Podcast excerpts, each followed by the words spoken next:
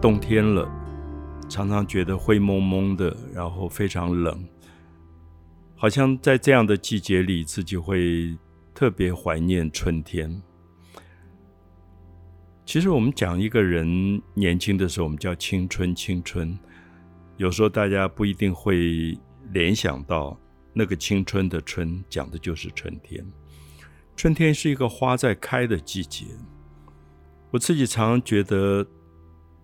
年轻的时候，每次到了春天，好像身体里面有一个很奇怪的东西在酝酿，真的觉得自己身体好像一朵花，好像在寒冷过了以后，温度改变、湿度改变，你多么渴望去开花这件事。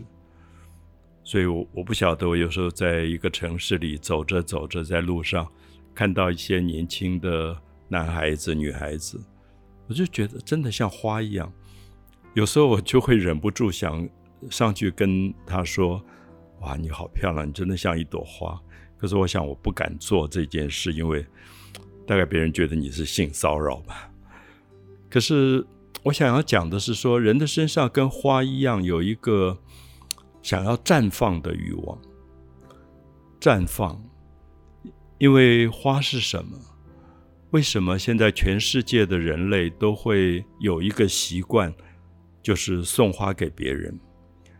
我有时候问别人说：“你的一生当中有没有被别人送过花？”他就会想一想。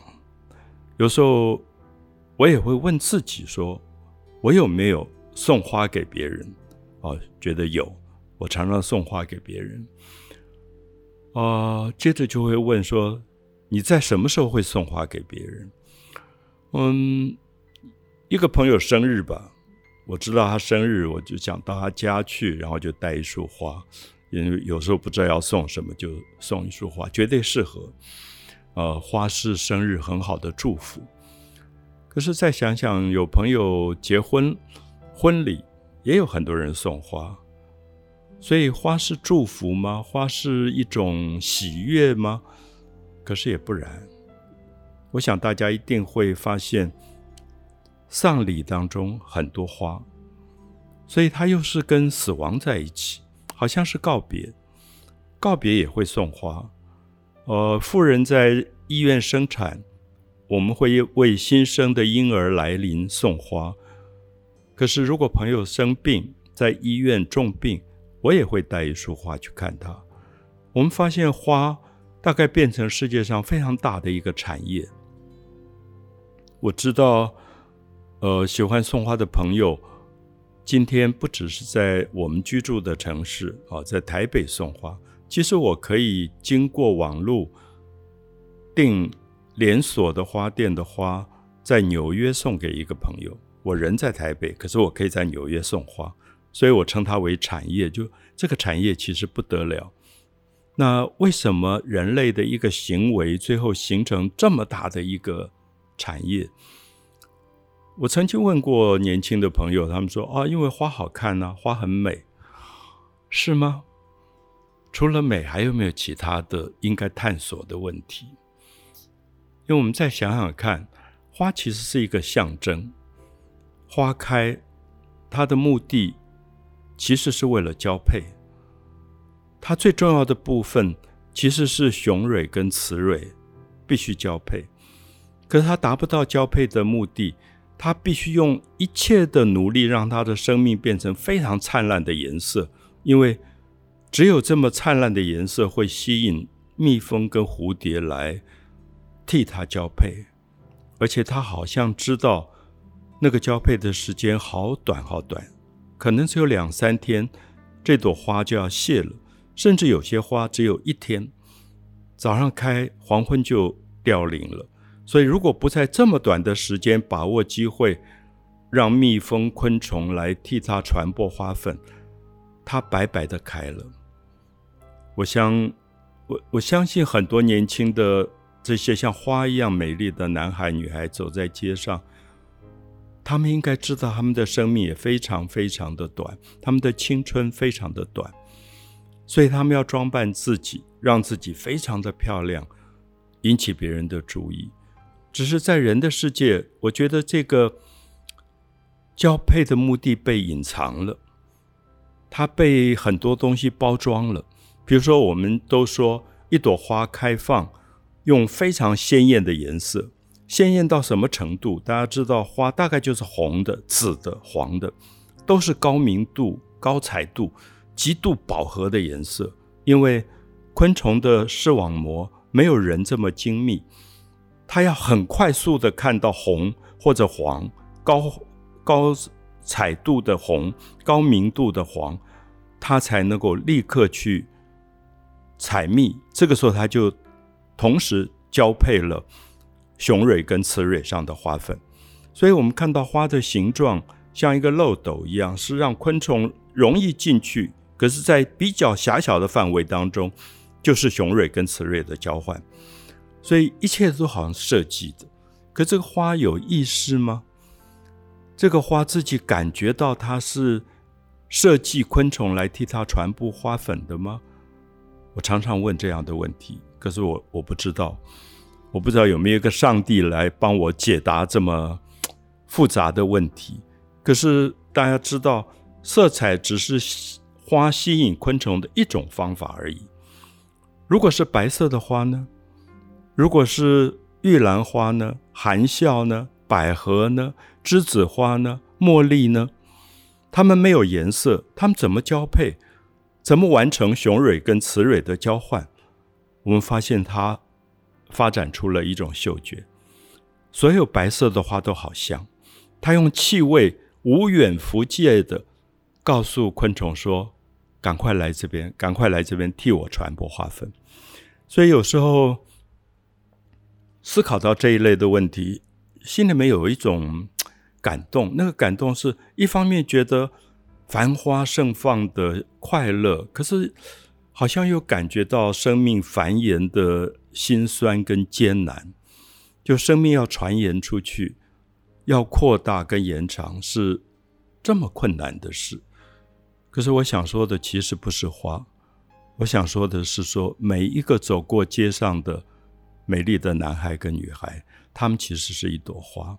他们所有的欲望、他们的感情、他们的笑跟流泪，其实是跟花一样的问题，只是被包装的比较精致了，可能遗忘了最初的繁殖的那个欲望的原点。所以，我我不晓得我自己很喜欢在街头上看着年轻人走过，祝福他们每一个都像一朵一朵花一样。我大概认识阿佑的时候是。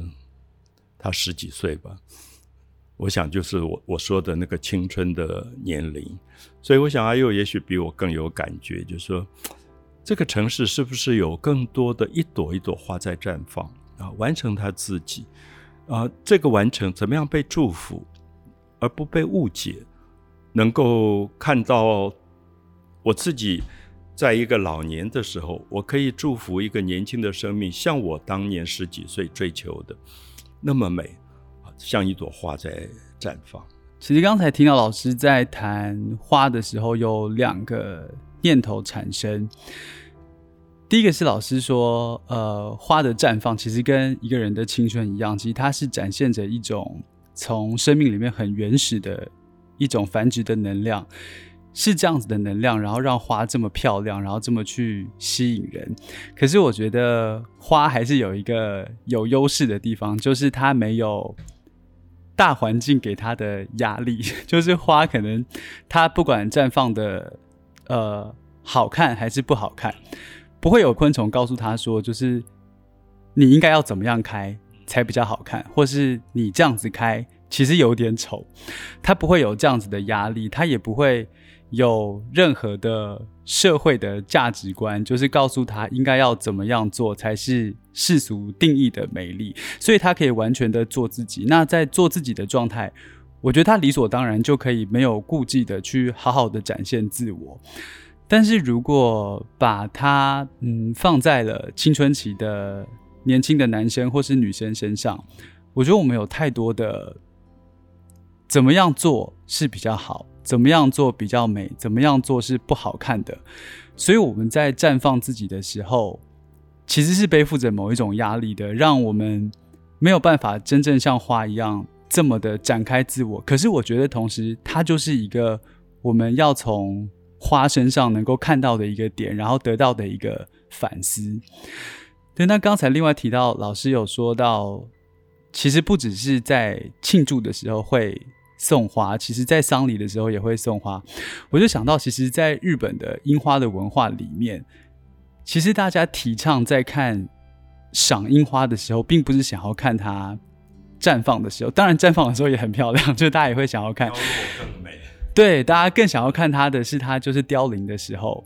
所以我在想，看到花，其实我觉得它在人生里面，从开心、从奔放，然后到衰老、到凋零，对它其实讲完了，就是人生里面很多的过程里面不同的美丽。所以其实我认为。美丽它本来就没有一个标准，只要它让你觉得那个是好的东西，在感觉上面是好的，其实它就是美丽的。其实一直有一种矛盾，因为我很爱赞美一朵花，我常在我的脸书里去放上我自己拍的台湾各个地方的一些绽放的花，甚至有时候是加拿大的，有时候是日本的。我看到花开，我就会。有一种快乐跟激动，觉得那是一个生命绽放自己的一个过程。可是我同时又感觉到，这朵花就像刚刚说，它开放不是为了我，它不是要我给我看，它也不需要我的赞美，它其实就是要昆虫来赶快在它凋零之前，替它把传言生命的这个部分花粉能够传播出去。完成这，因为它时间实在太短，有时候只有一天、两天、三天这样子。因此，我又感觉到里面一种矛盾，就是说，我们说一朵花开是为了招蜂引蝶，这个成语我们用在花上面没有问题，可是我们不太敢把招蜂引蝶用在一个人的身上。比如说，如果一个女孩子很漂亮，或者她很。搔首弄姿要去诱惑其他的人的时候，我们不太敢说：“哎，你好，招蜂引蝶。”我们不觉得这句话是赞美的话。可是事实上，一朵花的开放的的确确是为了招蜂跟引蝶，这是他生命最初的原点。可在人的世界，因为复杂了，所以我想，也许就像阿友刚刚提到说，我们每个人在青春期的时候都受过压抑。就是我们不知道为什么，我希望绽放自我的像花一样开放的部分，会在一个人的世界当中受到这么多的限制。这个不可以，那个不可以。呃，你稍微穿一点什么样的衣服，你就可能会被指责。甚至在我的那一代，我们头发留长一点，想把头发弄漂亮一点，在学校就会被教官剪掉。我当时一直思索说：美难道是犯罪吗？那现在其实我觉得台湾好很多，在教育上没有以前的这么多限制跟压抑。可是我相信压抑还在，只是我们不自觉。这个压抑是说，当你不能够充分的完成自我的绽放的过程，它就是压抑。可能要用自己的方法慢慢去思考。我希望。完成一个什么样的自我？所以我我很喜欢读《红楼梦》，因为我觉得《红楼梦》写的是十三岁的林黛玉、十四岁的贾宝玉、十五岁的薛宝钗，他们其实就是我们的国中生。然后那个林林黛玉十三岁林黛玉是每天都在哭的，贾宝玉对她好一点，她也哭；对她不好一点，她也哭。可是我忽然发现，当我拿着《红楼梦》在捷运上坐车的时候，我看到对面坐了一个国国二、国三的女生，一面看着手机，一面一直哭，一直哭，一直哭。我就忽然想啊，林黛玉不是三百年前的那个女孩子，其实她就在我身边。